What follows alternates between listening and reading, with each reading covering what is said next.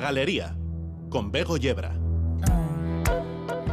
8 y 17 minutos y medio de la tarde. La pasada semana, una mañana, juntamos a las mujeres del sur global en una terraza frente a un desayuno para charlar, tanto de la actualidad internacional como de la vida cotidiana, de cómo les afecta ser extranjeras en Euskal Herria, de, que no, de cómo nos afecta a todas el extrañamiento y cómo vivimos en comunidad con identidades distintas.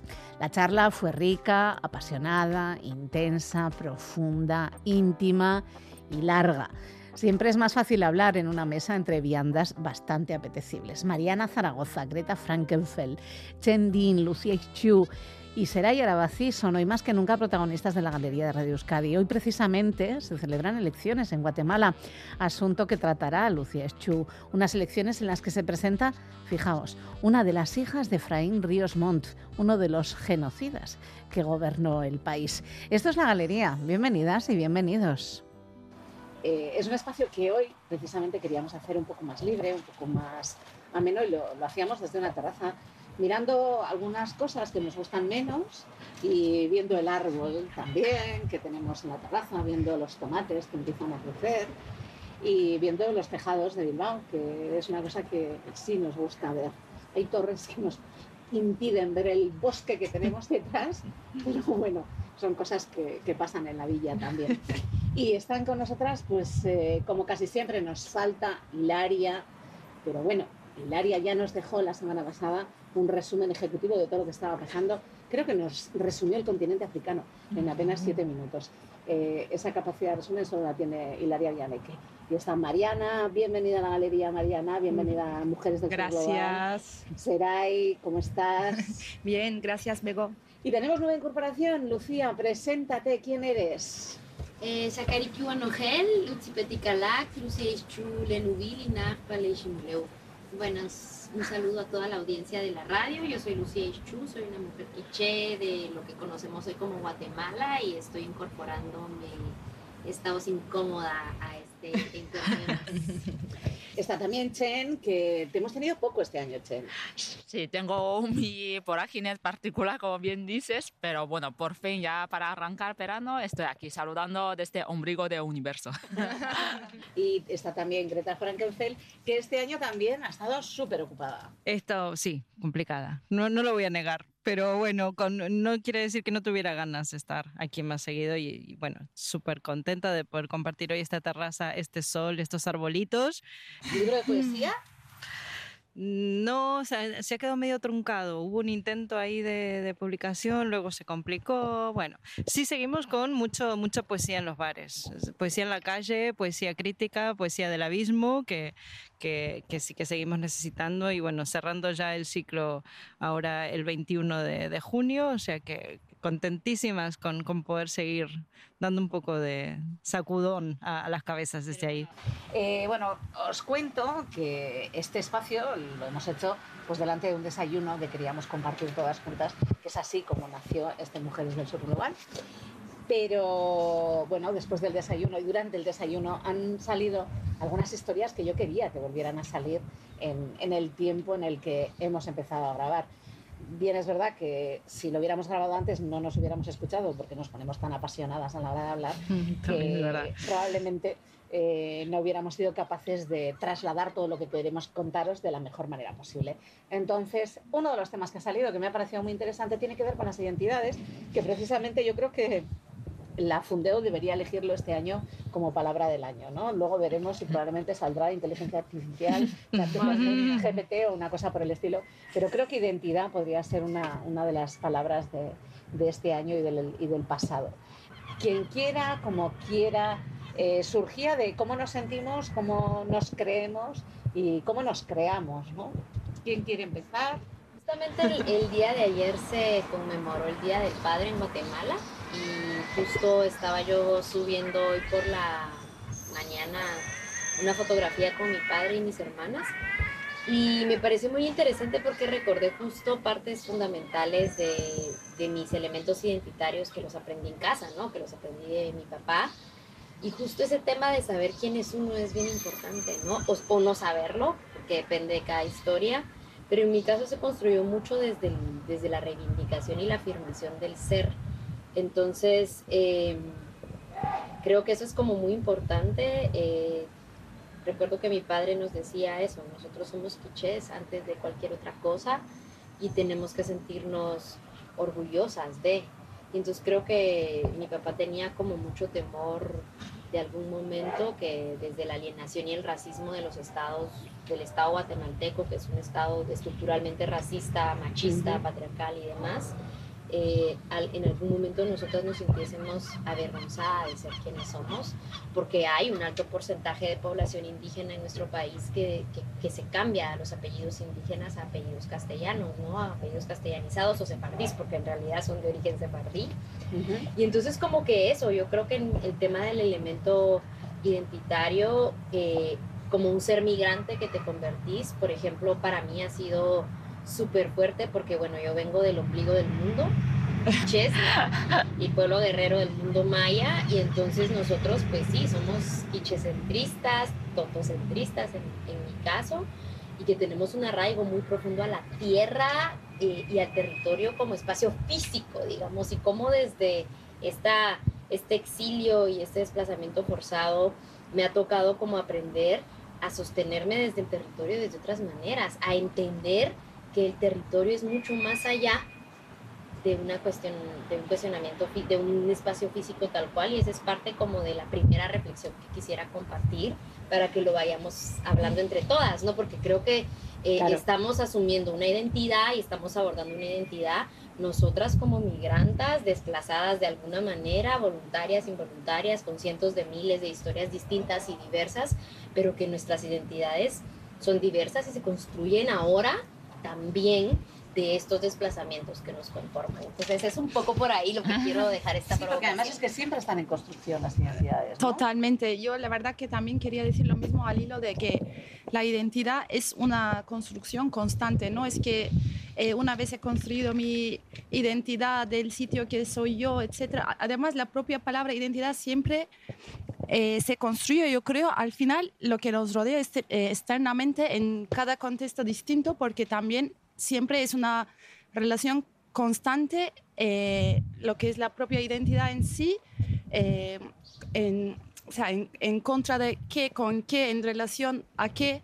Yo, por ejemplo, en Turquía, bueno, se podría, o sea, yo me podría considerar, entre comillas, una turca blanca, ¿no? Y en Turquía nunca me he sentido ni orgullosa, eh, con esa identidad de, bueno, siempre al contrario, que eh, no, no, lo, he sentido como que es algo muy que me defina ni nada, porque precisamente pues esa identidad turca dominante, eh, asimiladora con las minorías, con los kurdos, con los armenios, pero una vez que he venido aquí, por ejemplo, cuando veía la imagen que hay de una mujer turca, por ejemplo, entonces de repente me sentía turca y sentía que que hay que defender para eh, romper con determinados estereotipos. Eh, y bueno, al final, pues como identidad de género, como identidad de, bueno, como yo creo que cada tipo de identidad es una construcción constante según el contexto que nos estamos encontrando.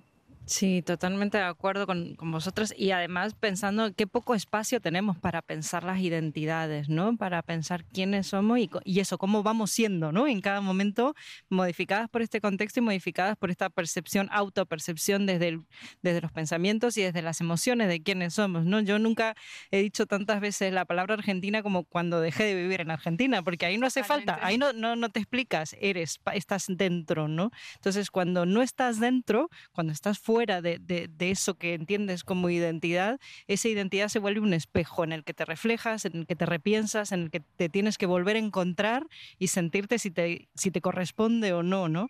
Y se suma otra identidad, que es la identidad migrante, por ejemplo, que vaya, vaya, si cambia la vida eh, el, no, no, vivir en el lugar en el que naciste, ¿no? Ya sea, como decía Lucía, lo hayas elegido o no, o lo hayas semi-elegido por un montón de condiciones, ¿no? Que te llevan, te van llevando a salir de, tu tierra, de pronto te encuentras en algo que te lleva a una algunas personas a un rechazo de todo lo que dejan atrás, a otras personas a una militancia de todo lo que dejan atrás o a una nueva militancia con esta identidad política, que es ser migrada, que se convierte en una realidad política diferente a la de las personas que están viviendo en, ese mismo territorio contigo. ¿no? Entonces, y todo esto no lo, no lo pensamos, no tenemos espacios ni en las escuelas, ni en las familias, ni en, un montón de lugares ¿no? para repensar esta identidad, aunque sí, evidentemente hay, hay ejercicios, ¿no? pero creo que insuficientes para todo lo que nos, nos afecta y nos significan.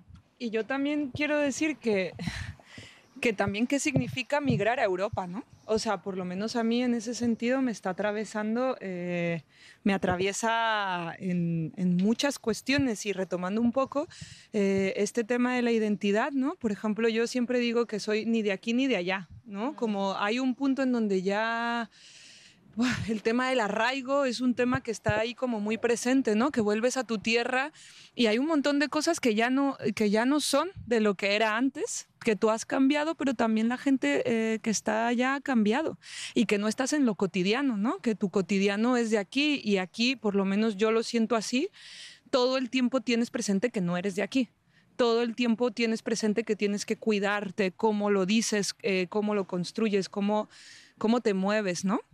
Hay espacios incluso que yo diría que, me siento hasta que hay una constante eh, que no puedo ser yo, que es un, en un lugares aquí, ¿no? Que, con los que no puedo ser yo. Esa yo pues más echada para adelante, más crítica, que, que, no puedes, porque eh, hay unas estructuras como muy presentes, coloniales, hay que decirlo, eh, y patriarcales muy, muy, y clasistas también, porque es que tiene como de, de, todos los componentes y a mí por lo menos la herida colonial, como mestiza que soy, que evidentemente en mi país yo no tenía esos cuestionamientos en un tema de raza, a lo mejor un tema de clase y, contra el patriarcado, el machismo cotidiano, estaba ahí y te hacía militar y te hacía participar en espacios, pero ahora mismo es una herida que se abre y que yo lo hablo con muchísimas mujeres, en este caso eh, latinas, eh, mestizas y, no mestizas, también mujeres indígenas que, que, bueno, que se abren como un montón de conversaciones en torno a la identidad que, que no están y que urge tenerlas, ¿no? Y que también es decir, acontecer.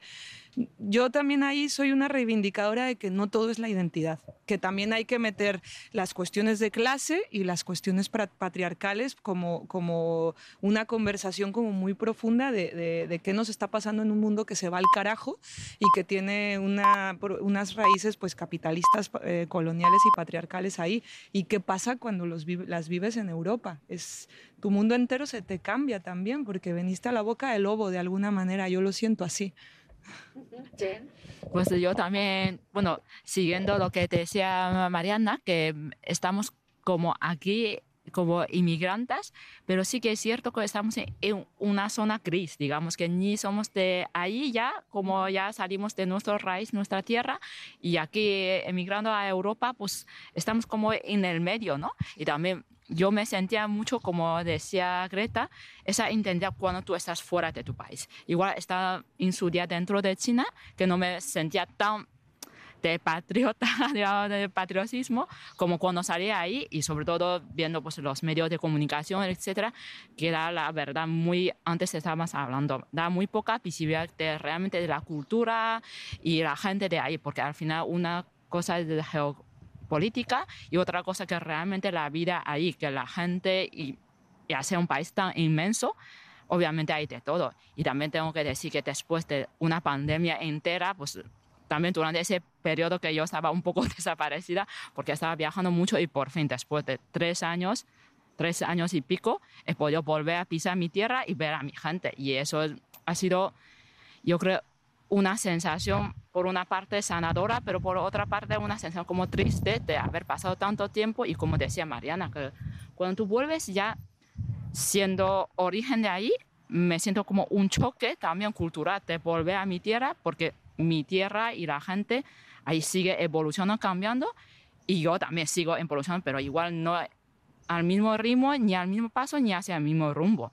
No, ahí yo diría que esa intensidad también es transformadora porque con el tiempo todo el rato está evolucionando, que nada es quieta, ahí como fija, nunca va a cambiar, pero esa identidad va cambiando y tú cada vez aprecias más tu raíz de origen, pero al mismo tiempo diría que en mi caso ya voy echando raíz aquí, entonces se siente esa curiosidad como mm, te amplia el mundo, ¿no? Tú dices, ojo, pues parece que todo universo en mi casa, en mi tierra, pero ojo, qué bonito es que cada uno venimos del mismo sitio y hoy estamos en esa terracita, ombligo del mundo, lo siento mucho, Lucía, que, para ver, oye, que viene de diferente identidad, de idioma, de raza, color de pies, pero al final eh, lo humano creo que sería de compartir y entender la diferencia de cada uno y seguir evolucionando como la raza humana. Eso para mí es lo bueno. Una de las cosas que ha dicho Seray me parece muy interesante, porque muchas veces no solo construimos nuestra identidad a favor de, Mm. sino también en contra de. ¿no? Sí. Encontramos un muro Sí. que hace que reforcemos esa identidad. ¿Os ha pasado? De- pienso que desde el punto de vista de la migrante es lo que puede pasar, ¿no? Que de repente te encuentras ¿no? una serie de obstáculos que digan, bueno, mira, sí, todo lo que vosotros queráis, pero yo soy esta. Eh, ¿Lo habéis sentido así? Sí, en mi caso yo he reafirmado que yo me siento más india que nunca y me gusta mucho.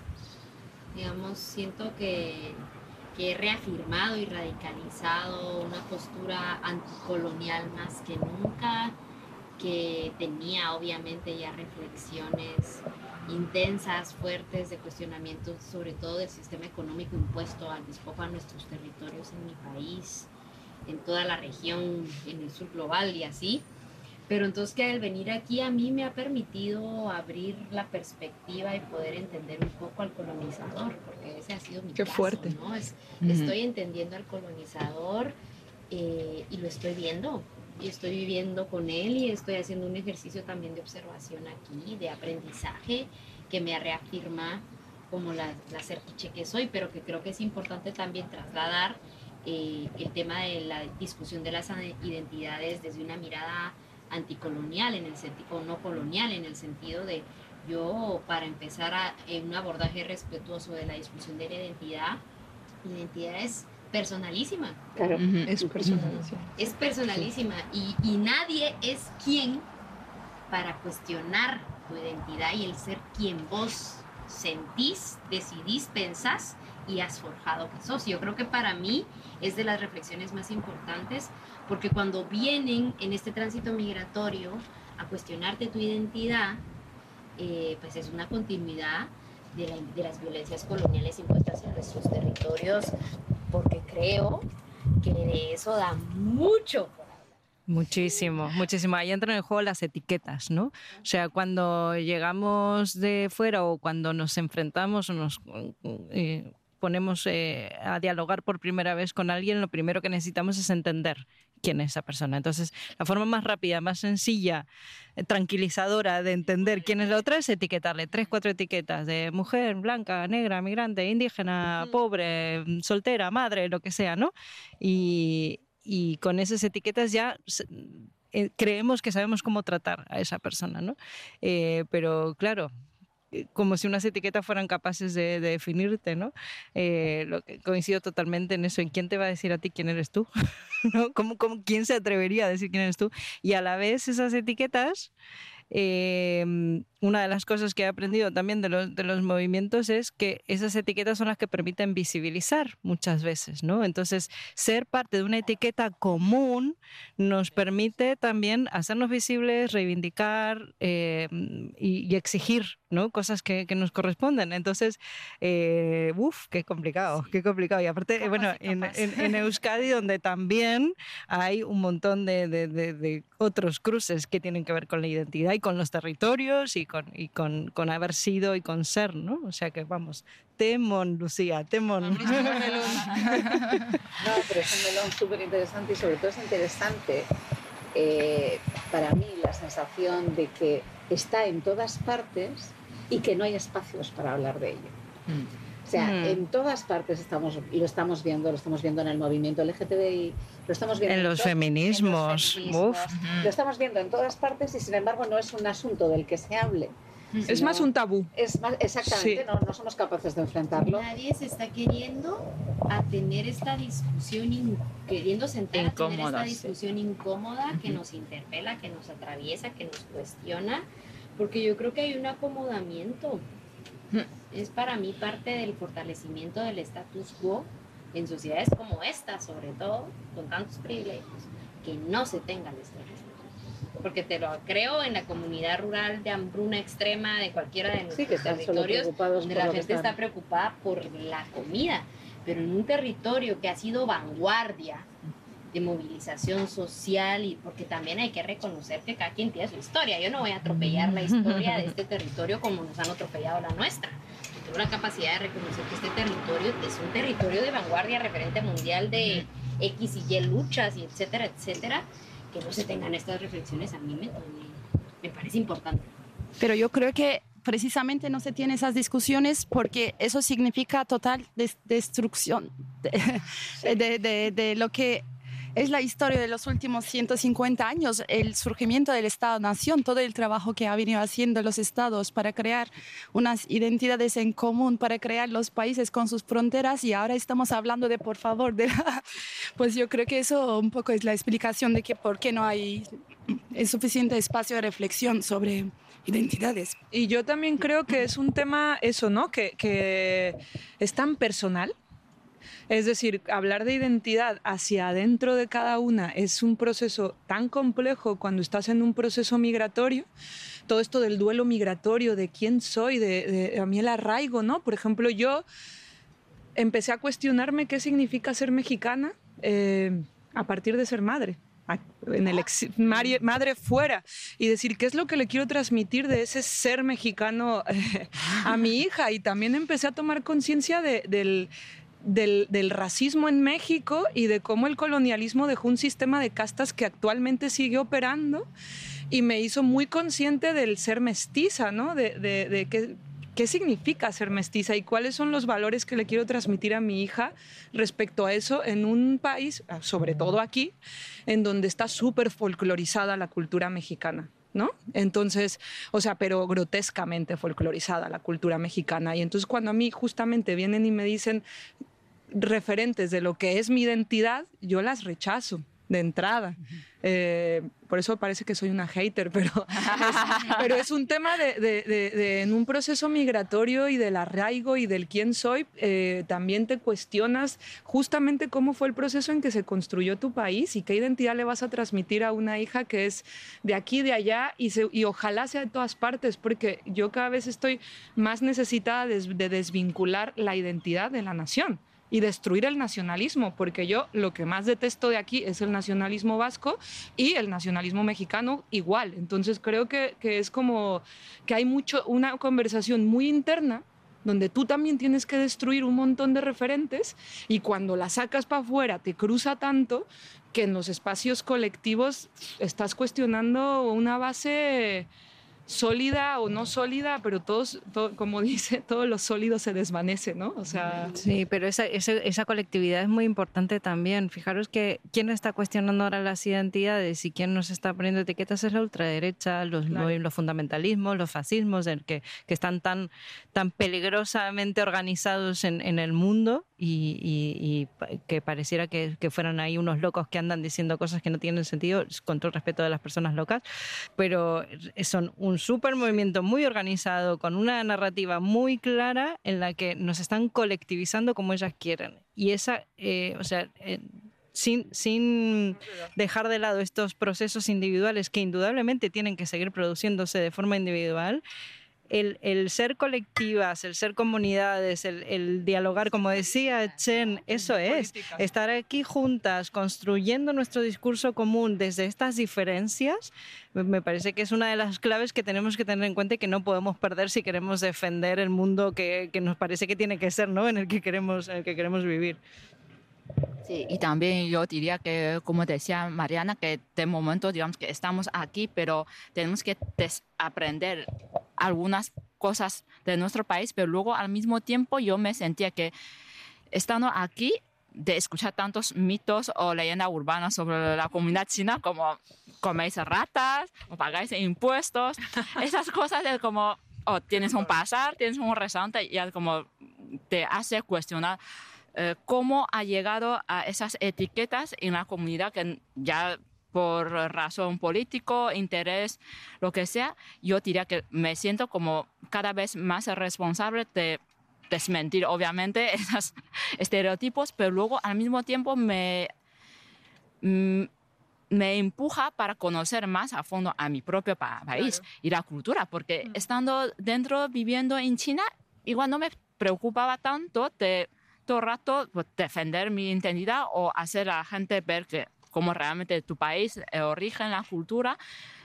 Entonces, estando aquí, yo me tengo que estudiar, aprender, aprender, estudiar y para dar una cara distinta a lo que realmente hoy en día mucha gente está aco- acostumbrada de, de la comunidad un china. Efectivamente, somos muchos y hacer un país tan distinto, yo diría que, que en China tiene 56 etnias. Yo, ¿quién soy yo para hablar solo de una etnia?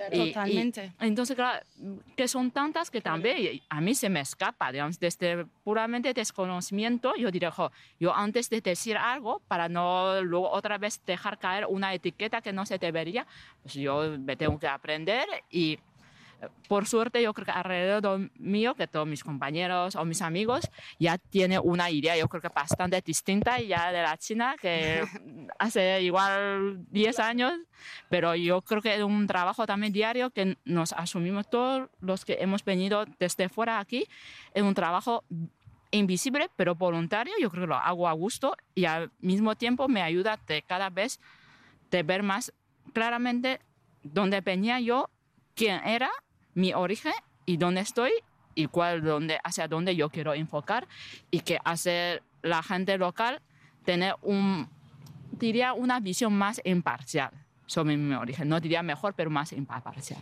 Chen, como, perdón, como has dicho antes, que luego también es que nos sentimos presionadas de que solo hay que sentirse de un sitio, o, bueno, ¿no? Que yo he hecho mis raíces, o sea, estoy arraigado ahí, estoy también, estoy empezando a sentirme aquí aria- aria- ay, Arraigada. arraigada. Arraigada, bueno, el castellano. y bueno, tú lo dirías mejor, Mariana, pero eh, hay una académica, bueno, eh, activista feminista chicana. Ajá. Gloria And- Anzaldúa, y ella habla de la frontera hecha cuerpo, ¿no? O sea, ella después de ese proceso migratorio de años que con ese cuestionamiento de que me, me tengo que sentir mexicana de aquí, me tengo que sentir de Estados Unidos, me tengo que sentir de no sé dónde, al final el sentimiento de hogar lo encuentra en el sentimiento de yo vivo en la frontera, mi cuerpo hecho frontera, ¿no? Y bueno, a veces igual también es una presión eh, intentar encontrar como un trabajo personal de que tiene que ser como solo un sitio muy eh, unificado. Eh, es que es, muy, es mucho más complejo que esto el ser humano. Es que precisamente vivimos en una, o sea, las políticas gener- generalizadoras, ¿no? Todo lo que es lo que hablábamos, o sea, construcción de identidad nacionalista es precisamente lo que intenta es machacar esa pluralidad, esa reflexión, esos colores, eh, estas capas, precisamente es lo que no quieren que, que tengamos.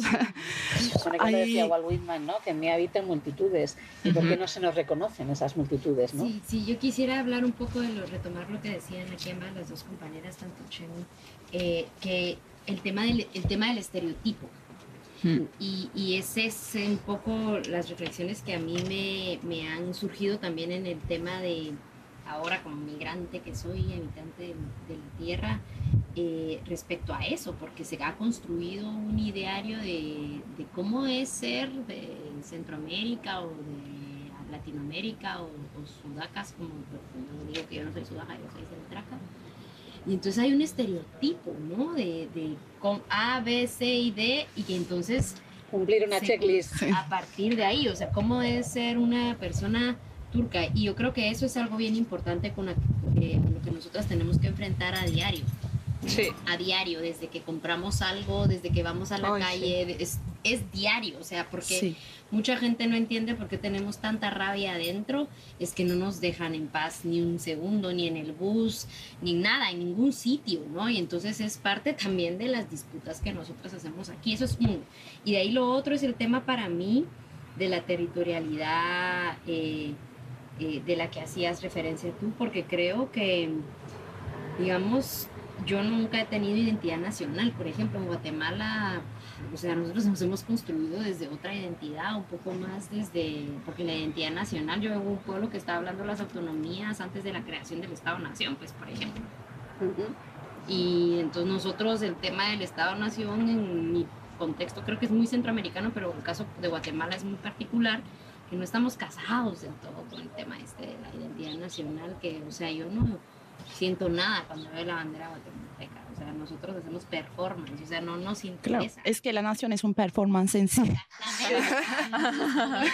digamos, desde ahí es que, eh, que yo, por ejemplo, digamos, pero, pero, pero, que, que, que, que naciendo así, viniéndome y deconstruyéndome desde ahí, ahora que soy migrante, porque tenemos nuestras contradicciones y por eso las identidades no son estáticas, claro, totalmente en movimiento, me he dado cuenta que, por ejemplo, me ofende mucho cuando la gente dice ese dicho estúpido de, ustedes son, tú eres de Guatemala, ah, sí, son de Guatemala, Guatepeor. Mm. Y es una cuestión que me parece tan, tan colonial, tan, de, tan española, tan de aquí, tan, tan de esta sociedad, que entonces yo digo, bueno, es que sí, yo vengo de un mierdero, pero es mi mierdero. Eso me pasa a mí también. Entonces, de mi mierdero hablo, opino, lucho y deconstruyo y lo que sea yo. Pero tú no digas nada. ¿eh? No te metas con mi mierdero y es algo que me parece pues, importante, que es un poco lo que también tú decías de, de lo complejas que son nuestras territorialidades y este tema, o sea, lo estamos conversando entre todos. Sí, totalmente, yo, yo estoy de acuerdo con eso. Yo también me cuestiono todo lo mexicano, pero cuando llegan los cuestionamientos de fuera de, es que en México son súper violentos, y es como, eh, para aquí. Eh, de aquí para acá yo ya voy a hablar de lo mío pero de aquí para afuera, mm, no. O sea, pero también como hoy, Chen me decía, ay, tengo una amiga nueva argentina como tú, y yo, ay, qué miedo, a ver qué me va a contar de la amiga argentina ahora. claro. Porque claro, de pronto escuchas cosas que sabes que en tu país no todo es perfecto, ni mucho menos. Entonces, a ver qué me va a contar ahora de la Argentina. Y por otra parte, quiero que le, que le, vaya bien con la Argentina y que se lleve bien y que si toman mate juntas, pues mejor, pero bueno, ya veremos. Yo por eso, eh, ahora que las vuelvo a escuchar eh, y que será ir recogió todo esto de los feminismos chicanos que a mí me encantan y por lo menos yo en mi proceso migratorio ahora, eh, la parte de todo lo que se ha producido de la comunidad mexicana en Estados Unidos y la identidad migra, me ha dado mucho sentido. Digo, obviamente yo no estoy en Estados Unidos, pero me, me da mucho sentido y, y, por ejemplo, viviendo en México eran cuestiones que no me las, no me las planteaba. 30 millones de mexicanos en Estados Unidos y no, nos no me planteaba cómo lo viven, qué hacen, cómo se construyen las identidades migratorias. Bueno, y ahí yo creo que el, tema de, tener estos diálogos sobre identidades migras, o por lo menos yo me siento una identidad migranta, y donde me siento cómoda es hablando con compañeras, mujeres sobre todo, y del sur también, decirlo así, eh, sobre, sobre lo que significa migrar. Eh, me parece un espacio común súper importante y que justamente cruzan muchas conversaciones sobre colonialismo, sobre capitalismo, sobre patriarcado. Eh, y me parece importante, ¿no? yo, me, yo me declaro migranta, migrante. Eh, no migrada, porque no, no termino de entenderme en ese, en ese concepto, también lo voy a decir, y da para toda una conversación que yo no he tenido con las compañeras de acá, pero creo que ahí, ahí está el tema, ¿no? Como la identidad migra como un, un espacio común. Eh, me gustaría y me gusta como reconocerme ahí. ¿Y político? Muy político. Y político. Yo creo que algo importante es que yo tengo mis críticas al movimiento chicano, por ejemplo, porque es que los centroamericanos somos basura en el mundo mundial mm. y los chicanos concretamente, que bueno, es que donde habitan en Los Ángeles, en todo este territorio, es que esos eran territorios mexicanos. O sea, por eso es que habita tanta gente ahí. Si la gente no está haciendo nada más que recuperar su territorio. Totalmente. Pero hay una persecución de mucha gente chicana a los centroamericanos como tal. Qué horror. Un racismo. Bueno, yo ahora justo estuve en Estados Unidos viviendo eh, cinco meses por trabajo porque la situación laboral para las migrantes en este territorio es bastante precaria. Ese es otro tema. Entonces uno buscándose la vida Y entonces justo eh, migrantes centroamericanos nos contaban que quienes ya tenían papeles establecidos y se autoidentifican como chicanos en los Estados Unidos, los que delataban a muchos de los migrantes centroamericanos eran chicanos. Y obviamente nosotros, porque yo soy muy centro, yo la verdad es que nunca había, nunca me había sentido tan centroamericana como ahora, que es de las reflexiones que decía. nunca había defendido la guatemalidad como ahora que cuando alguien habla de Guatemala, no se te ocurra. Es que me explico qué es lo que nos pasa, ¿no? Y entonces cuando voy y me cuentan los compañeros que, que los chicanos en Estados Unidos son los que delatan a los entracas, en México, por ejemplo, el tránsito migratorio de, los, de las centroamericanas, de las mujeres, de las niñez en nuestro eh, en, México es un espacio donde nos están asesinando, nos están masacrando, nos están metiendo en toneles, nos están desapareciendo y es algo que a nosotros nos duele porque así como está toda esa imposición de los estados, que, hay que reconocer que esa es violencia del narco, es violencia del Estado. Claro, es verdad. Y, es, y no es lo mismo que hablar de los pueblos y de la solidaridad que ha habido y que ha habido acogida. O sea, Guatemala fue acogida por México en el contexto del genocidio y lo sigue haciendo. Entonces hay tanto de qué hablar porque es muy profundo. Esos temas son muy profundos. O sea, hay racismo, hay violencia, pero hay de todo. Sí, claro. Pero mira qué riqueza, ¿no? Como en plan, yo, mexicana, me encuentro a lo chicano como un movimiento y luego estoy con una compañera también exiliada guatemalteca y me entero que, que en el movimiento chicano hay racismo. O sea, que nada es, nada es sólido. Claro. nada, es, eh, o sea, el asunto de las certezas a mí me... Claro. Eso no desprecia. No, no, no nada de lo que ese movimiento también ha hecho por la revista, porque el movimiento chicano, a ver, o sea, yo lo respeto mucho, pero cuando me cuentan estas tristezas, pues me duele y creo que es importante también contarlas, ¿no? Pero que el movimiento chicano para los jornaleros migrantes, de reivindicación de derechos migrantes, es un referente mundial, o sea, a ver, César Chávez, Dolores Huerta, hay un montón de gente que uno va a reconocer toda la vida, pero que, bueno, eran muy buenos entre reivindicaciones entre ellos y los centroamericanos siempre hemos sido pues come mierda de, la vida Estáis ahí, justo el istmo es una cosa como complicada, ¿no? Porque además ahora mismo Guatemala es quien está levantando muros a los que vienen de más abajo, ¿no? Sobre todo a la gente que llega de Nicaragua, por ejemplo, de, El Salvador, de, Honduras. Y de, es que es una cosa... Es que parece que los muros se van levantando poco a poco, van a llegar a Argentina. Que bueno, espero que no. Contra los bolivianos y las bolivianas. Exacto. Y, y contra los marrones que se identifican marrones argentines. O sea, gente que nació en Argentina, que lleva muchos más siglos que, que, la propia Argentina en ese territorio y que ahora eh, se les llama extranjeros por, por, por su, por, su apariencia, por su color de piel, por sus raíces, por sus orígenes, ¿no? O sea, eh, yo en la, radio igual no lo saben, pero las compañeras acá me ven que soy más blanca que blanca. Eh, o sea, mis raíces son europeas. Estoy por hacerme el análisis este de ADN, ¿sabes? Para ver si tengo algún origen que no sea europeo, bueno, ahí en las europeidades habrá de todo también, pero, pero mi, mi, origen es eh, claramente europeo blanco y, y en Argentina yo vivía una, una, realidad de mucho privilegio que no descubrí hasta que no estuve fuera y me di cuenta que aquí toda la gente se cree que, que todos los argentinos somos así, todos muy blanquitos y muy, muy europeizados y demás. Y, y, y el racismo este interno y, y además eh, hacia los, los, territorios vecinos ¿no? de, Bolivia, de Paraguay, eh, y bueno, de, otra forma con Uruguay, de otra forma con Brasil, además esos son otros temas, pero no está libre Argentina de todo este movimiento que decíamos, ¿no? de, discursos que, que mm, naturalizan y, y mm, nunca me sale la palabra, dan, dan calidad, calidad de, de válida, dan validez ¿no? al racismo, a la xenofobia. Legitiman. Legitiman. Joven, nunca me sale la palabra y mira que es fácil, ¿eh? pero se me va, se me va siempre. Por algo será que no quiero que se, que se legitimen esas cosas. Algún, ahí el rollo psicólogo argentina me sale por ahí.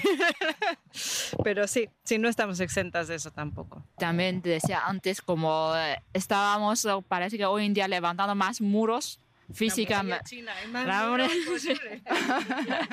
Efectivamente, pero yo creo que aquí todas las mujeres del sur global, yo creo que, y también todos los inmigrantes que somos de aquí, yo diría que es para también ayudar de quitar esos muros, sobre todo invisibles, porque yo creo que nos encontramos aquí diaria, son fronteras invisibles que nos separan de, de cierto grupo de locales que dificulta por una parte que puede ser que especialmente para la comunidad china dice que no se integra, no nos integramos, pero por otro otro temazo, pero es luego siempre unidireccional la integración, la sociedad no se integra, que el mundo está...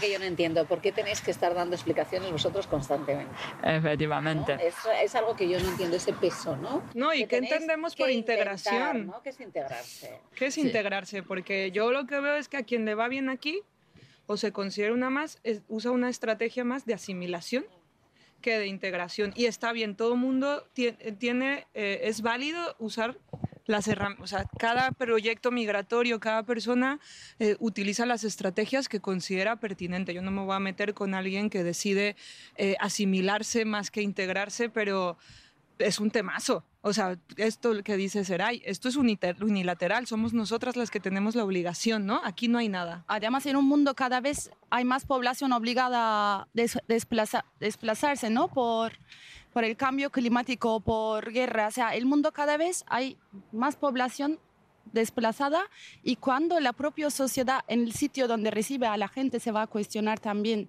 Eso es lo de que cuando, pues eso, ¿cómo, o sea, ¿cuándo van a adaptarse a esa idea de que eh, hay una diversidad de gente en el mundo y es importante aprender esa, esa adaptación, esa, esa apertura de mente y, convivencia, ¿no? Sí, efectivamente, yo diría que, como dice Bego, que es un esfuerzo que se supone que todos los inmigrantes lo hacemos y, y yo creo que aquí, todas las chicas aquí, que hemos hecho un esfuerzo, un gran esfuerzo para digamos, ser una parte Y así, antes y después, siguió la charla, el encuentro, las risas, las referencias culinarias, las confesiones y para nosotras la alegría de encontrarnos con unas talentosas e inteligentes mujeres que de una manera u otra han recalado en Euskal Herria para compartir con nosotras la construcción de una sociedad más justa y más feliz. Muchísimas gracias, Eraya Arabazi, Greta Frankenfeld, Lucía Exchu, Mariana Zaragoza, Chendin e Hilaria Vianeque por crear este espacio de mujeres del sur global. Os esperamos en septiembre. Un placer y un auténtico privilegio compartir micrófonos con vosotras. Seguís, y siguieron, y vaya que siguieron tiempo, porque al final esto es radio, es verdad que nosotras en cuanto apaguemos el, seguiremos hablando, seguiremos, acabemos, el Zoom, eh, seguiremos hablando y seguiremos charlando. A mi entender, estamos teniendo un problema de origen.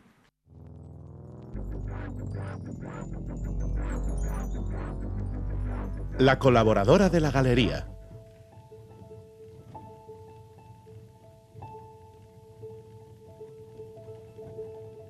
Esta semana hemos vuelto a ser testigos de nuestras propias contradicciones.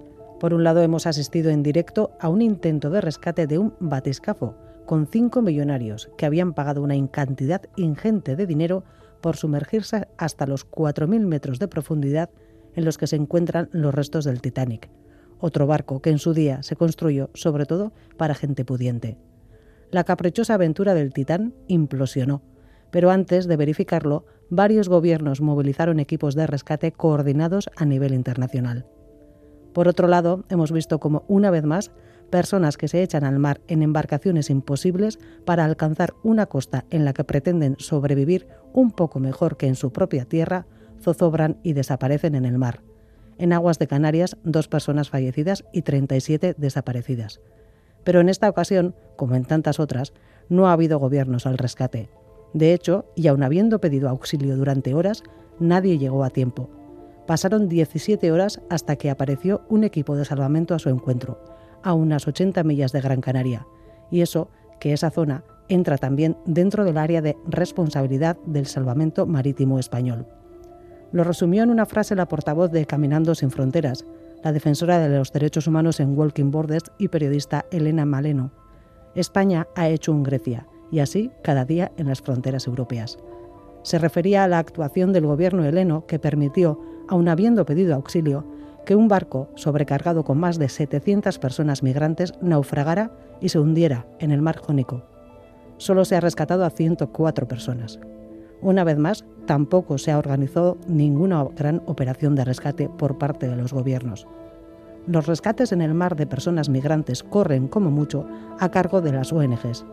Así está siendo en el Mediterráneo, donde el barco Aitamari ha rescatado a 172 personas y se ha tenido que trasladar durante casi dos días hasta un puerto seguro italiano, un puerto que ni por asomo era el más cercano al punto de rescate, y esa sí fue una decisión de gobierno.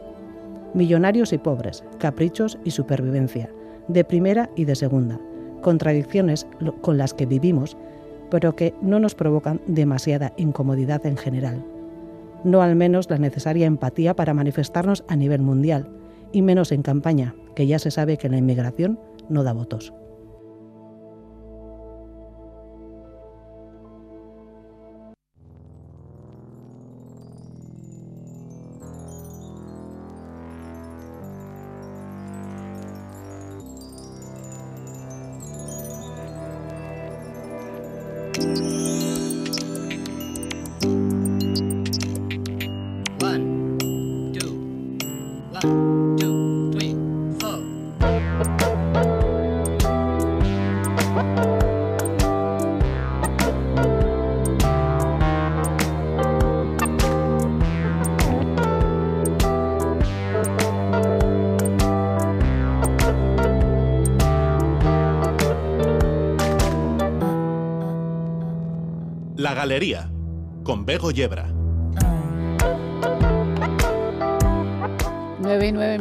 De la noche continuamos en la galería de Radio Euskadi. Si antes estaban las mujeres del sur global charlando sobre cómo se sienten, eh, cómo es la vida de las personas que llegan y que se encuentran en Euskal Herria, pues bueno, con algunos muros, pero también con algunos encuentros felices, como ha sido en el que hemos podido participar. Ahora escuchábamos a Marijo de Gracias, que es la colaboradora de la galería.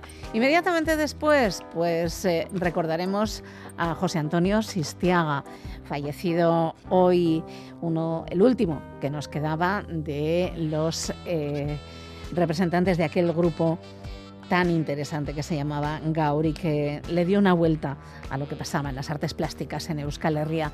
Y inmediatamente después, pues tenemos ciencia mundana. Hoy vamos a hablar de genética y de antropología. Todo eso durante esta próxima hora. Bienvenidos y bienvenidas.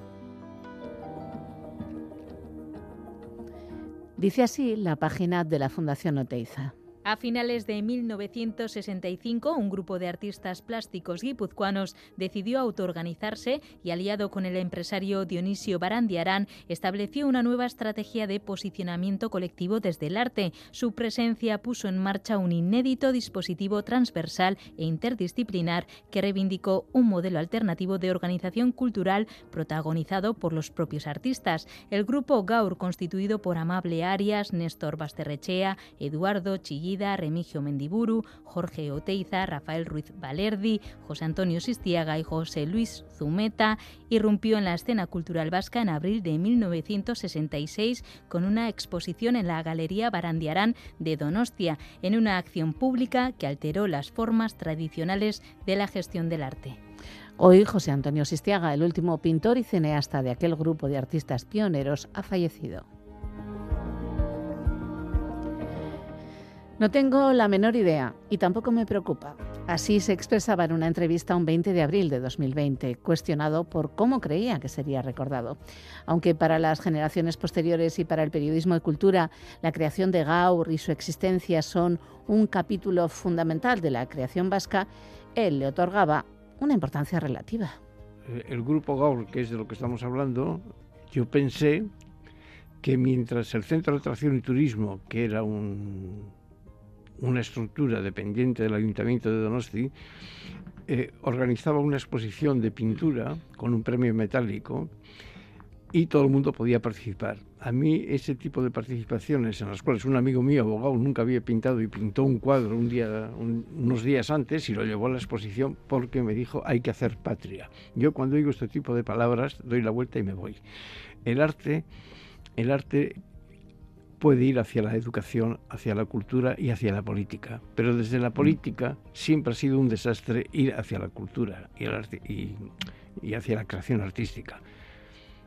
Yo me pensé una noche, que no dormía, raro, pero no dormía, en un grupo de personas que fuésemos no figurativos en aquel momento, que viviésemos aquí para poder ser activos si era necesario y que eh, no estuviésemos presentes en la exposición organizada por el Centro de Atracción y Turismo. Y pensé en siete personas. Le llamé amable, le dije, oye, mira, he tenido esta idea, vamos a vernos. Nos vimos por la tarde, me dijo, de acuerdo. Fuimos a verle a Oteiza, aceptó. A Basterreche aceptó, a Mendiburo aceptó y fuimos a verle Chillida. Todo eso en una tarde. Y Chillida dijo esta frase, no me importa que mi hermano no esté, pero si queréis que yo esté, Valerdi tiene que estar. Dijo, hombre, no hay ningún inconveniente en que Valerdi está, pero que ocurre que si hacemos las dos exposiciones al mismo tiempo, Valerdi está presente en la del Centro de Atracción y Turismo. Y no es conveniente, vamos, no creo que éticamente puedas estar en las dos. Cuando se trataba desde el arte de presentar otra manera de expresarnos, de trabajar y de crear. Sobre si Gaur debería haber perdurado, pues la respuesta puede ser sí o no. Es imposible tener una contestación clara. Todos los que estábamos ahí teníamos nuestra vida artística independiente lo más profesional que podía ser. Si queréis reencontraros con la obra de José Antonio Sistiaga y con sus obras, podéis verlas en el Museo de Bellas Artes de Bilbao, en el Museo Provincial de Álava, en el Museo de San Telmo de Donostia, en el Museo de la Cinemateca Francesa en París, en Cucha, en Diputación Foral de Guipúzcoa, en el Banco de Bilbao, en el Banco Industrial de Bilbao, en Caja Laboral de Arrasate, en Madrid.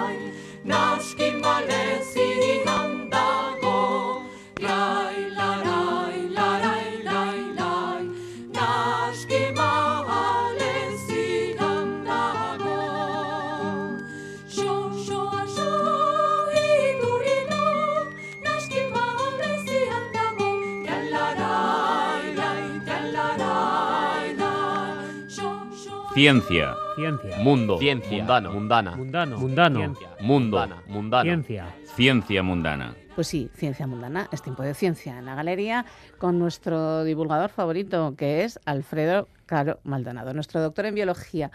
¿Cómo estás, Alfredo? Bien, bastante bien. Vamos a hablar hoy de, una, de, un, de un, campo científico que, que cambia muchísimo y que es la evolución humana. Y mm, que cambia el campo, pero hablamos de cosas de... ya sabes que yo pienso que no ha evolucionado, ¿no? No ha evolucionado en cientos de miles de años, pues vamos a verlo. Eh, eh, hoy traigo a Roberto Saez. A ver. Eh, él es ingeniero industrial, es antropólogo, divulgador científico, experto en evolución humana. Es miembro de la Sociedad Europea para, la, para el Estudio de la, de la Evolución Humana cofundador de, una, de, la Asociación Club de Ciencia Boadilla, esto me gusta, miembro de la Asociación Española de Comunicación Científica. Y tiene un blog eh, muy, muy recomendable, eh, que en inglés sería Nutcracker Man, que sería el hombre, eh, sí, rompenueces, no perdón, premiado en 2019 en un, concurso de habla hispana, uno de los más importantes, y tiene un libro que se llama Evolución Humana, Prehistoria y Origen de la Compasión. Y en este programa yo he hablado alguna vez sobre la cuestión de la compasión y la evolución humana, y creo que es un, es un tema que a la gente le puede interesar en tiempos revueltos donde la compasión a veces... No, parece que esté tan de eh, moda, ¿no? ¿no? Está, tan de moda, ¿vale? Bueno, bueno mm, de eso siempre has hablado tú, ¿no? De, si, de cuando mm, se ve que alguien ha curado a alguien. Sí, eso vamos a ver. ¿De eso vamos a hablar? Sí. Ah, qué interesante. Em, bueno, muchas gracias por estar con nosotros, Roberto. Hola, muy buenas. muchas gracias a vosotros por la invitación. ¿Qué tal? Antes de empezar a hablar de eso, quiero que nos comentes, eh, que nos hables de, de una polémica que ha habido recientemente. ¿no? Eh, el pasado 4 de mayo, la sección Materia del País publicó una entrevista a Miguel Beato. ¿Quién es Miguel Beato? Fue el primer director, eh, y le hacía la entrevista porque se, estaba, se, acababa de jubilar, el primer director de uno de los centros mejor financiados de España, que es el, centro, el CRG, todo el mundo en biomedicina o bio, eh, biología lo conoce como el CRG, que es el Centro de Regulación Genómica, y la entrevista ha sido bastante polémica, como poco.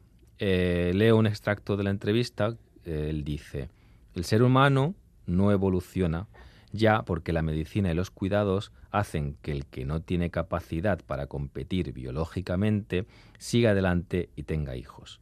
El genoma humano ya no evoluciona, involuciona. Más bien estamos creando malos genomas porque permitimos, permitimos que todo el mundo con el defecto que sea, miopía o lo que sea, se reproduzca y tenga hijos. Para la evolución es clave que el que no esté bien preparado casque y no tenga hijos. Si no, no hay evolución. Roberto, ¿qué, opinas de esto? Tú como experto en evolución humana. Bueno, pues la verdad es que son un conjunto de opiniones que a mí llegado un momento se me, se me atragantan porque eh, pues eh, comenzamos a hablar de, mala evolución. Entonces, a mí es un calificativo, el de evolución buena o mala, que, no me gusta, porque la evolución, pues al final no es ni buena ni mala, es un, mero mecanismo natural, de forma que, bueno, pues permite a, la población adaptarse a un determinado entorno. Al final, por ejemplo, si, si tú pones una familia de astronautas eh, a, vivir en un planeta lejano donde hay menos gravedad y menos oxígeno, pues en unas pocas generaciones te van a salir humanos más ligeros y con unos pulmones más pequeños y con la vista probablemente adaptada de una forma que vean, eh, que, verían mucho peor cuando volvieran a la Tierra, porque están adaptados. Y eso pasaría probablemente en pocas generaciones. ¿Es eso malo? ¿Bueno?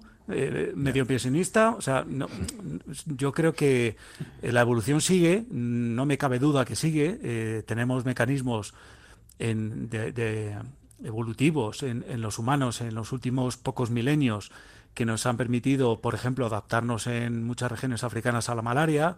Se acaba de publicar un paper hace un par de semanas que se ha identificado también selección positiva en, determinadas poblaciones del norte de África relacionadas con eh, procesamiento de la insulina, eh, con funciones inmunitarias, eh, algunas que son em, digamos, solo de ellas y otras que son compartidas con, con, poblaciones europeas o, con, o, con, otras regiones de África, del oeste, del este. Es decir, la selección sigue y esto se está demostrando a nivel celular. Eh, lo estamos conociendo cada vez con más detalle. Entonces, pues sinceramente que de una eminencia así pues se, se, hayan sacado pues estos eh, estas conclusiones en un momento de, de, su vida pues la verdad es que no comprendo muy bien cómo ha llegado a ellas, pero desde luego ya digo que hay algunas que, que no comparto en absoluto.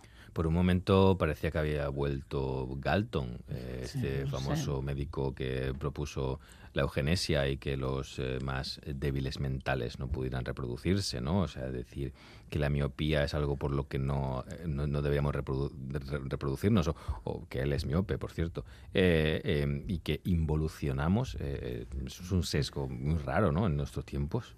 Involución, evolución al final, eh, insisto, la evolución la tenemos que ver como un mero mecanismo, eh, de forma que si nuestra atmósfera cambiara, mm, los humanos que sobrevivieran, que no serían probablemente muchos, se adaptarían de forma que eh, seguirían eh, de- de- de- con, con otro tipo de respiración, otro tipo de mecanismo celular eh, de, de- de alimentación de, de- de nuestro organismo que sería muy distinto a lo que hoy conocemos. Ujú. Entonces, eh, ¿eso cómo le llamaríamos? ¿Le llamaríamos una involución? Porque a lo mejor habría menos oxígeno o más oxígeno, como ha habido en distintos... Al final son conceptos que con los cuales cuando llegas a- al público general a hablar así, generas muchísima confusión y realmente no corresponde con, con el término estrictamente científico.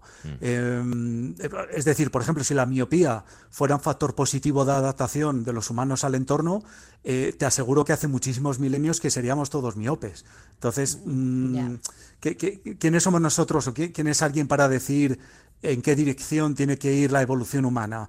Eh, nos estaríamos convirtiendo en, en dioses, en dictadores, en algo raro que, que desde luego se sale totalmente de- del ámbito científico, que es donde nos tenemos que quedar para explicar en qué consiste este mecanismo al, al público general, sin confusiones. Parece un poquito una butad, ¿no? O sea, de alguien, bueno, pues que de repente, mm, no sé si son sus propias conclusiones o de repente ha querido dar un titular o más o menos por partes de la entrevista que he leído, eh, en la mayoría de ellas, bueno, pues eran todas como muy extravagantes, vamos a poner entre comillado, ¿no? Bueno, pero eso, em, si puedo dar mi opinión, el, en un- el primer director que creó un centro, el centro de regulación Claro. genómica, ¿no? Es un drama. genes, evolución, pues eh, no, no se debería. ¿No crees que se le da demasiada importancia a la evolución biológica, estrictamente biológica, obviando la importancia de lo cultural, especialmente en, en los humanos? Y no en otras especies. Es, sí, nos causa, eh, yo creo que nos causa un poquito de inquietud el tema de, la evolución, porque realmente pues solo llevamos 100 años conociéndola, cuando llevamos eh, cientos de, de miles de años evolucionando. Entonces, realmente todavía eh, lo que desconocemos, pues igual que el espacio profundo, igual que muchísimos fenómenos eh, atómicos o subatómicos, todavía nos falta cierto conocimiento y nos produce inseguridad, nos produce intranquilidad el, carecer de ese conocimiento. Yo creo que pasa todavía un poquito eh, con el tema de la evolución algo parecido. Nos, produce un desasosiego que nos lleva pues, a, confundirnos muchas veces en, lo que hablamos en cuanto a evolución humana y utilizamos términos o intentamos recorrer algunos caminos que son desconocidos y, y tropezamos en ellos, ¿no? Pero bueno, oye, en esto también consiste la ciencia, en, en Mm. ir aportando ideas, en ir creando hipótesis, trabajándolas, eh, demostrándolas o echándolas atrás y, y escogiendo otras para profundizar. O sea que bueno, es, al final es ir haciendo ciencia, pero buena, buena ciencia. ¿Crees que la evolución cultural eh, puede afectar a la biológica? O sea, el hecho de aprender a tallar eh, una piedra para hacer una herramienta, ¿eso eh, puede afectar a lo, a lo- a lo biológico? Yo creo, yo creo que sí, estoy convencido de que algún ejemplo podemos encontrar. Eh, hay un clásico de la evolución humana también que es la adaptación a la lactosa, que eh, se ha dado en los últimos, realmente en los últimos pocos milenios. Eh, y esto al final probablemente eh, todavía se sigue dando, por cierto. Eh, no en todo el mundo, desde, eh, desde luego, se está dando esta, esta adaptación a, a la lactosa. Y esto vino por un cambio cultural un cambio cultural brutal que hubo en el neolítico que hizo que un, digamos, un nuevo rumbo económico, un nuevo modelo societario nos, nos llevó a la domesticación de animales y a alimentarnos de su leche. Eh, cosa que es algo pues eh, rarísimo en el reino animal. Con lo cual, eso, digamos, hizo que mm, esa eh, la mutación vino después, ¿vale? La mutación de un determinado gen que permite digerir la leche mm, vino más o menos hace 5.000 años, pero nosotros llevamos alimentándonos de leche prácticamente desde hace casi 7.000, 8.000 años, con lo cual ¿Qué es lo que pasa? Que no morimos, si, somos intolerantes a la lactosa, no morimos de ello, nos produce pues, eh, pues, algunas molestias. Entonces, ¿qué es lo que ocurre? Que en determinadas circunstancias empezamos a tomar este tipo de alimentos eh, de una forma eh, paulatina, probablemente ante determinadas necesidades nutricionales, y al final, pues, bueno, la naturaleza hizo que se modificara un gen que, con el cual se codifica una, una, enzima llamada lactasa, no quiero entrar en, detalles, pero que al final es lo que nos permite digerir, digerir la leche cuando somos adultos. Entonces esto eh, pues, fue una selección positiva porque eh, esto se fue extendiendo en, eh, por, todas, por distintas poblaciones de Eurasia y ha llegado a nuestros días. Insisto, no en todas, todavía, de hecho es una podríamos decir, una minoría en el, en el mundo, porque en el este de Asia esta adaptación pues, es minoritaria, pero, pero ahí la tenemos. Entonces, a partir de algo tan cultural como fue, como digo, un, cambio del modelo sociocultural y la domesticación de, animales y la alimentación a partir de su leche, eso forzó, mm. de alguna forma, nos llevó a una evolución paralela que fue la biológica. Entonces, es un ejemplo muy bonito de esto. Ya, pues sí. De hecho, ya hablamos del tema de la lactasa en, el programa hace, unos meses. Em, ¿Qué sabemos? Yo creo que lo que a la gente le interesa mucho y hay mucho desconocimiento también. Eh, em, ¿Qué sabemos de los primeros humanos? ¿Cómo podríamos definir, de hecho, a, lo humano?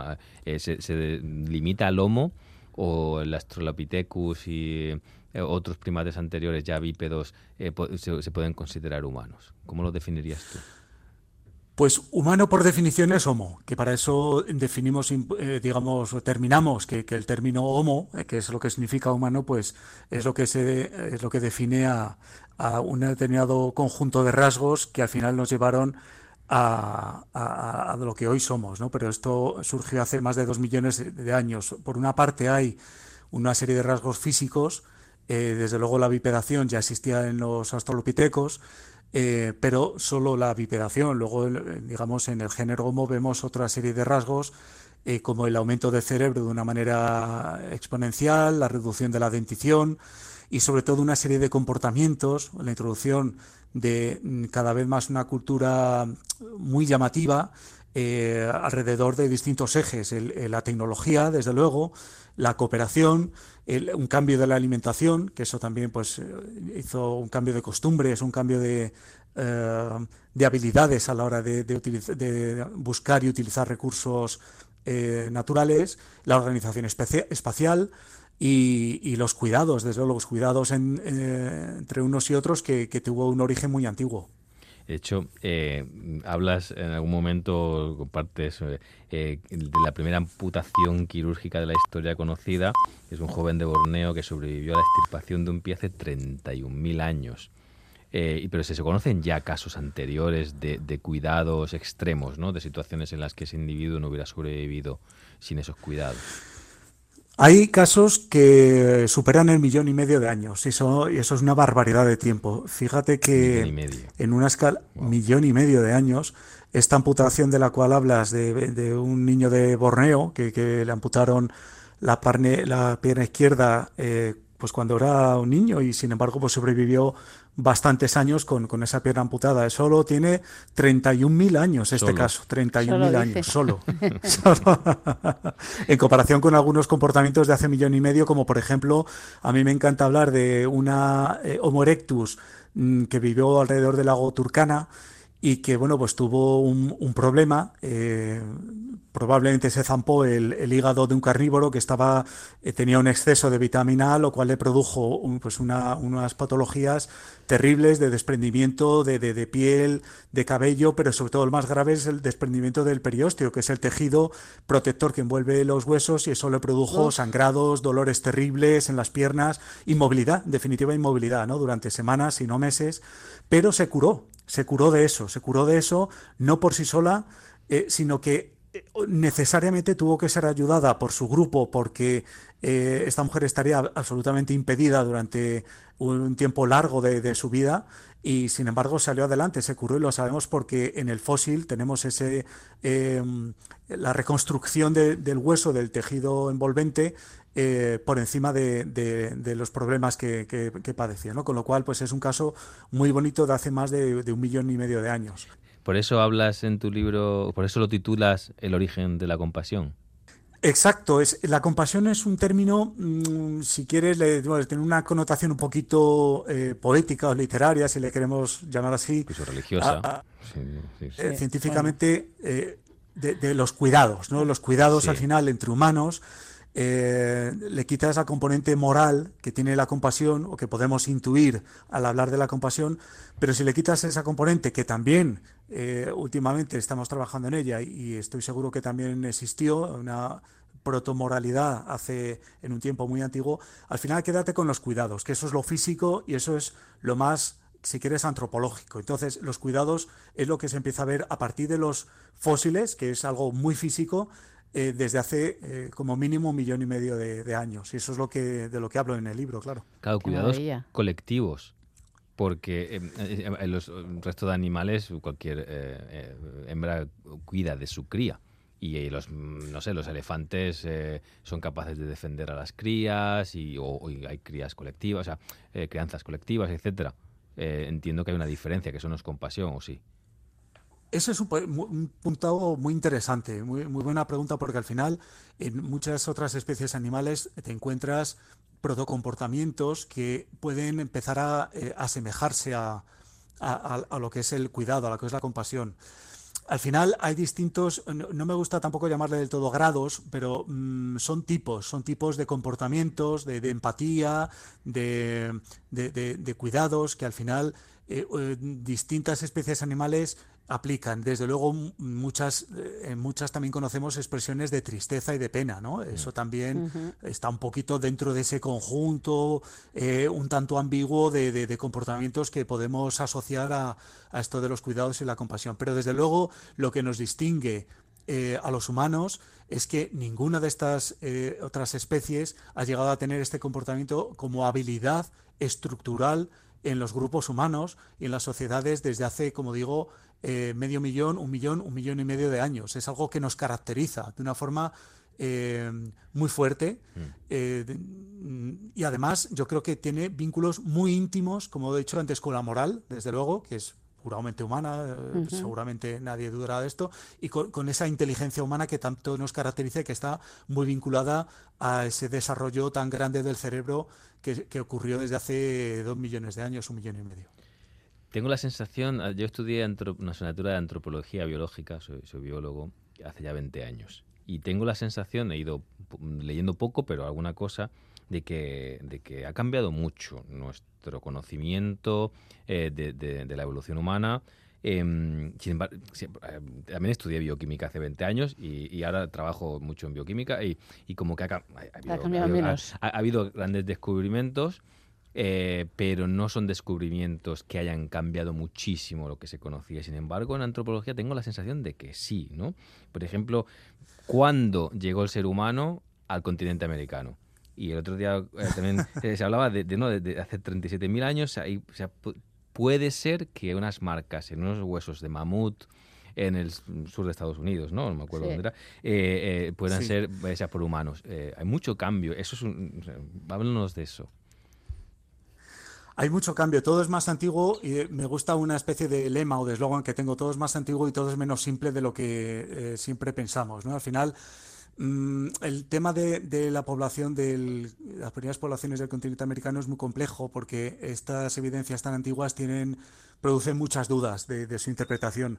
Pero desde luego, eh, si hace dos décadas o tres décadas eh, lo único que conocíamos era pues la, la, tecnología, la cultura Clovis, que, tiene 11.000, 12.000 años y que eh, era pues los orígenes de, digamos de los primeros comportamientos humanos, las primeras evidencias humanas en América, ahora ya tenemos en muchas partes de Sudamérica tenemos evidencias de, 25.000 y en Norteamérica evidencias genéticas de, distintos pasos de poblaciones del, norte de Asia, América, pues también en ese orden de eh, rango temporal. Sin embargo, hay, hay un tema, fíjate, en la primera reflexión ahí mm, no estoy del todo de acuerdo porque decías, eh, parece que la antropología es donde más se producen estos cambios tan radicales que obligan esa sufrida frase de reescribir los libros de texto, etcétera, etcétera. Bueno, al final, tú, sí, fíjate, en la bioquímica tenemos el descubrimiento de la estructura del ADN, eso es, eso es de anteayer, como quien dice, ¿no? Es, y, eso nos ha cambiado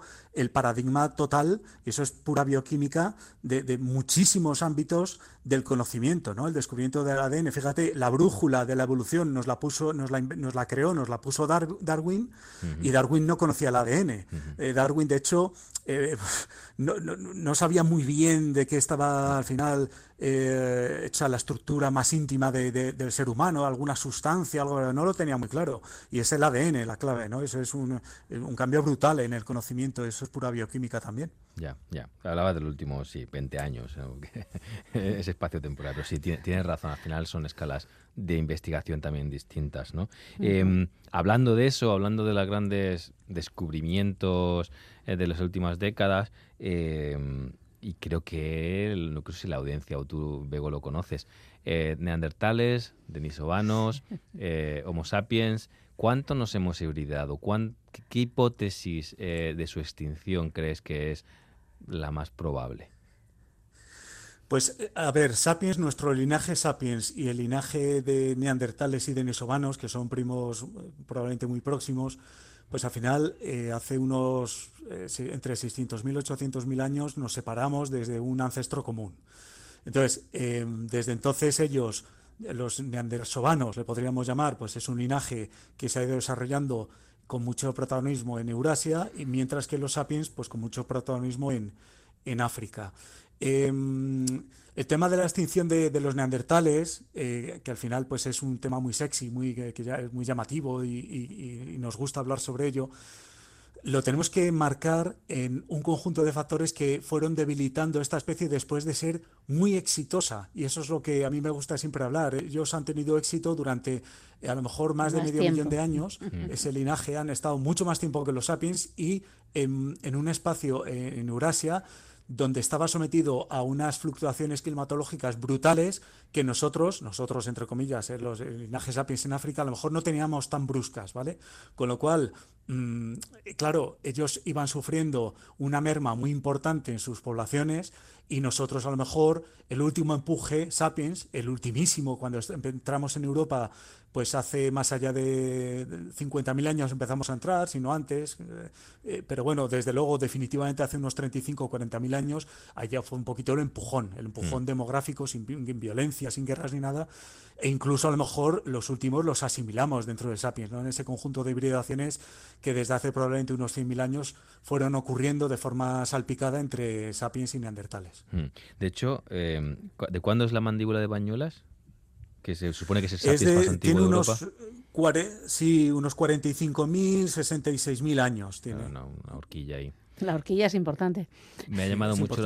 De hecho, que una de las preguntas que ahora o en algún momento quería hacerte es: eh, hablas de linaje. Em, y no has, creo que no creo que no has dicho especie. Em, el, un premio Nobel, eh, Svante Pavo, no sé cómo se pronunciará, dijo que lo, eh, que, que, lo de hablar de especies era una, era una discusión estéril.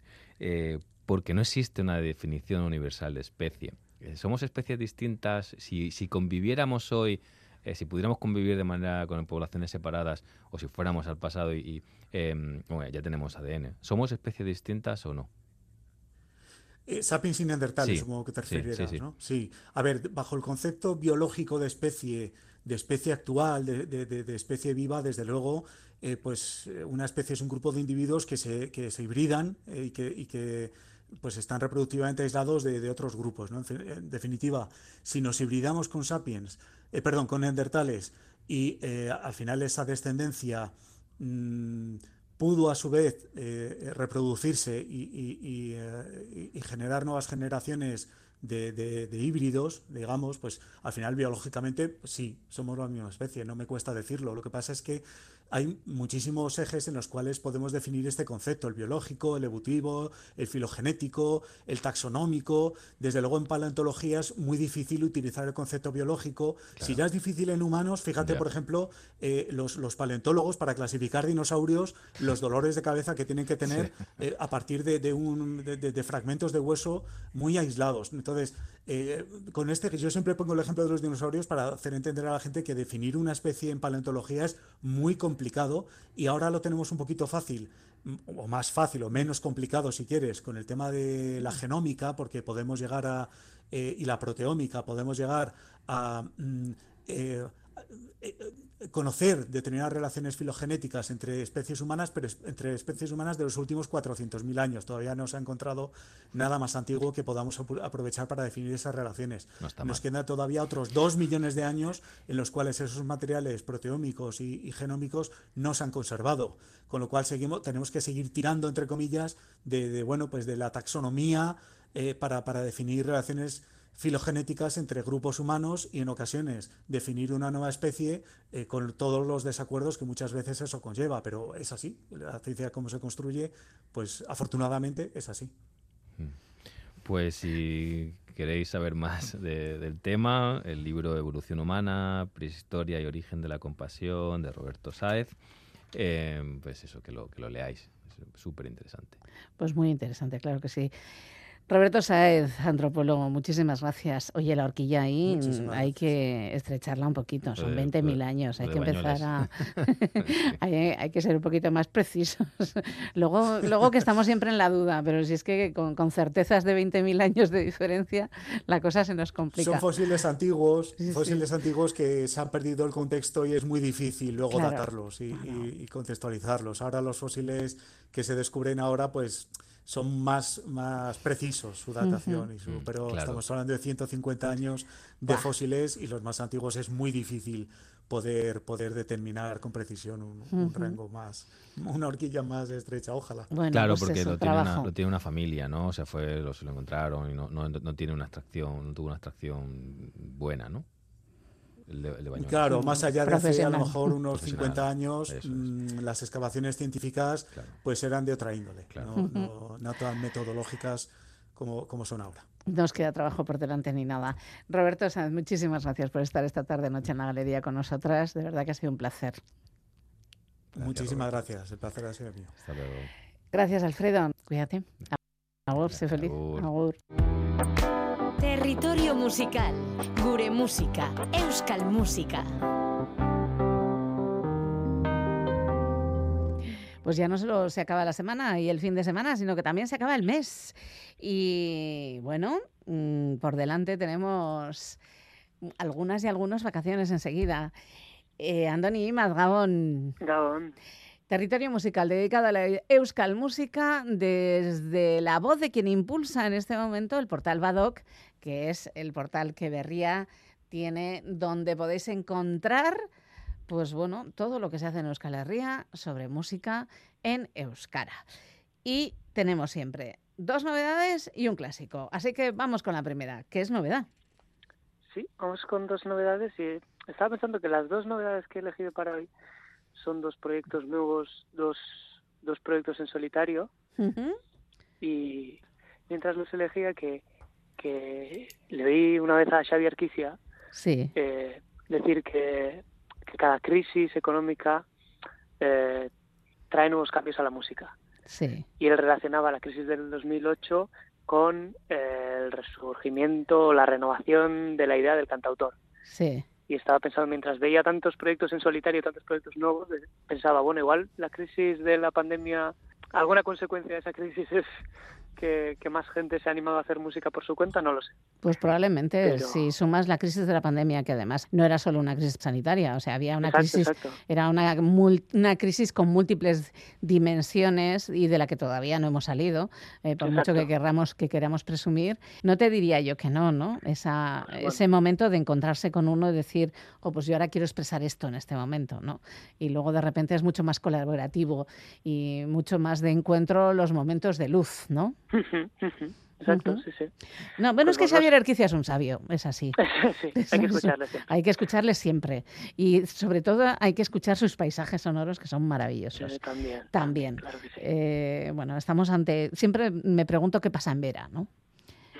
O sea, hay sitios donde pasan cosas. En Iruña pasan cosas, en Vera pasan cosas, y el agua tiene que tener algo que ver, o, habría que, mirar a ver qué pasa para que salga gente tan, tan bueno, con, con tantas capacidades y con tanto talento. Bueno, pues a ver esas dos mujeres, que además las propuestas son de dos mujeres, ¿no? No, la primera no. ¿Ah, no? La primera es de, no, es de, eh, la primera se llama Elea Boa. Ah pero el nombre lo puede confundir, pero es el nombre artístico de Gani Shillaramendi. Ah. Un músico de Zarauz que vive hoy en día en California. Un buen sitio.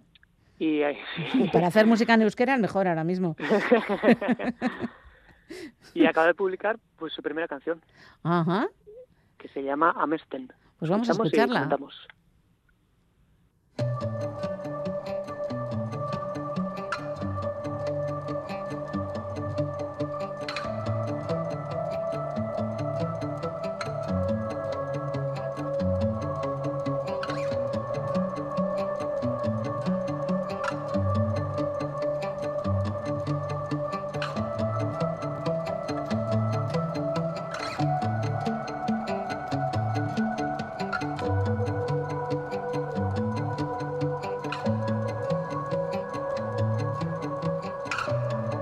Batzutan zurekin bat lo hartzerik ez daukat.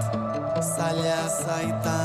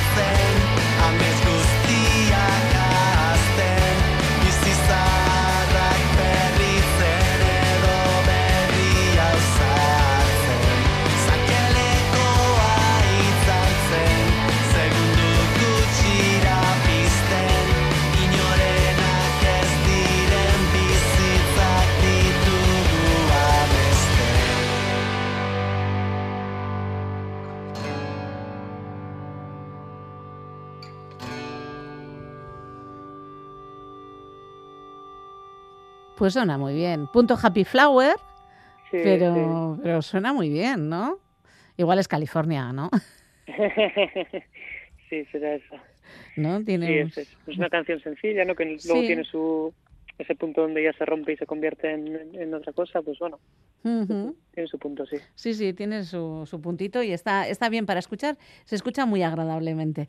Eh, Bueno, y la siguiente sí es una propuesta femenina. Sí, la siguiente sí. Se trata de Belle, Sí. de la, del proyecto en solitario de Lider Nando, Sí, la cantante de Lier, sí.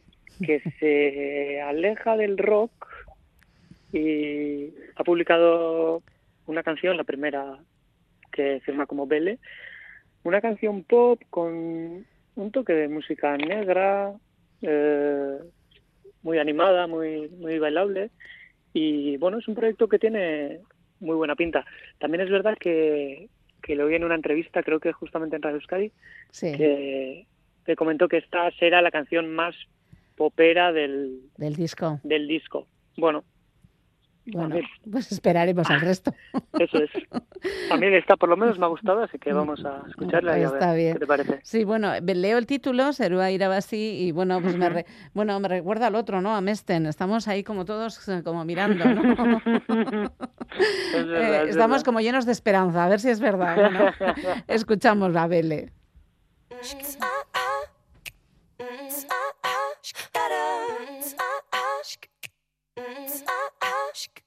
Ona i sa najdu.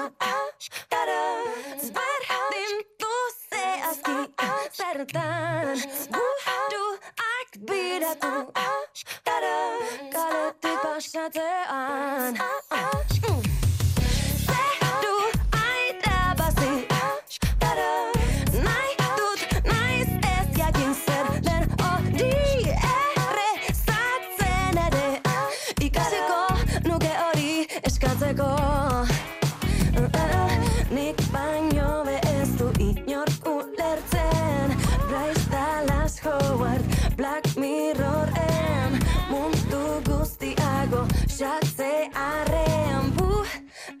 but I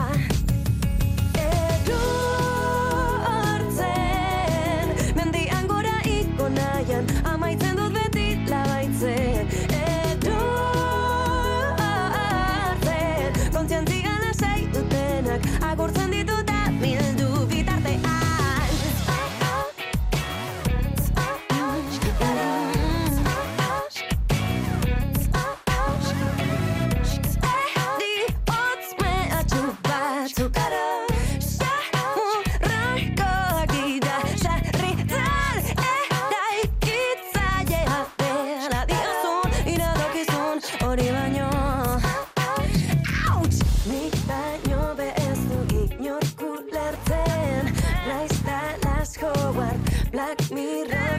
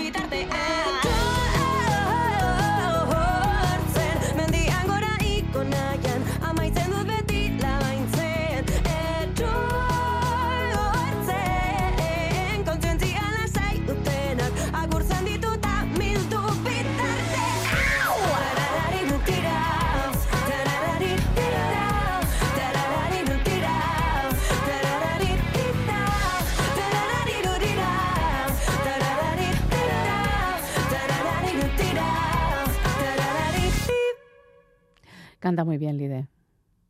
Sí.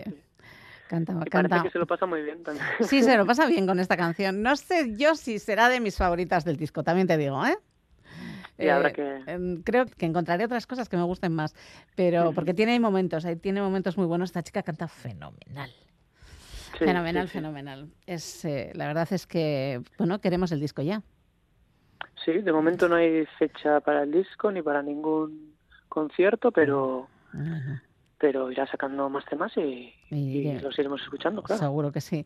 Y los escucharemos en la galería gracias a, bueno, pues a Andoni y a Badoc, que aquí están para contarnos estas cosas y para decirnos eh, cuál es el clásico de esta semana y con el que nos vamos. Pues el clásico con el que nos vamos a, a bailar o no sé. Nos vamos a bailar, tú te vas de vacaciones. Bueno, eh, el mundo es bonito en este momento. Exacto, exacto.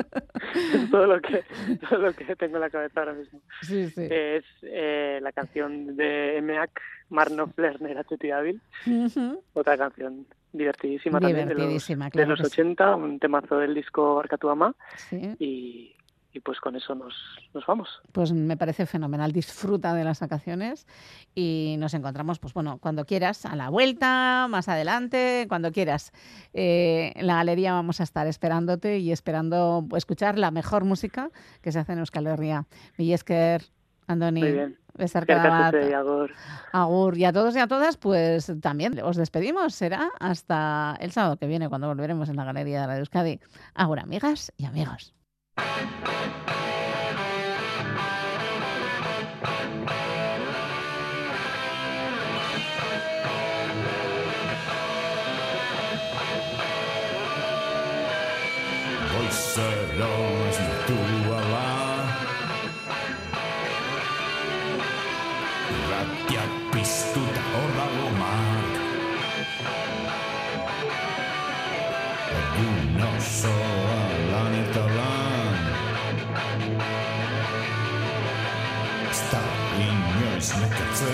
Pizza.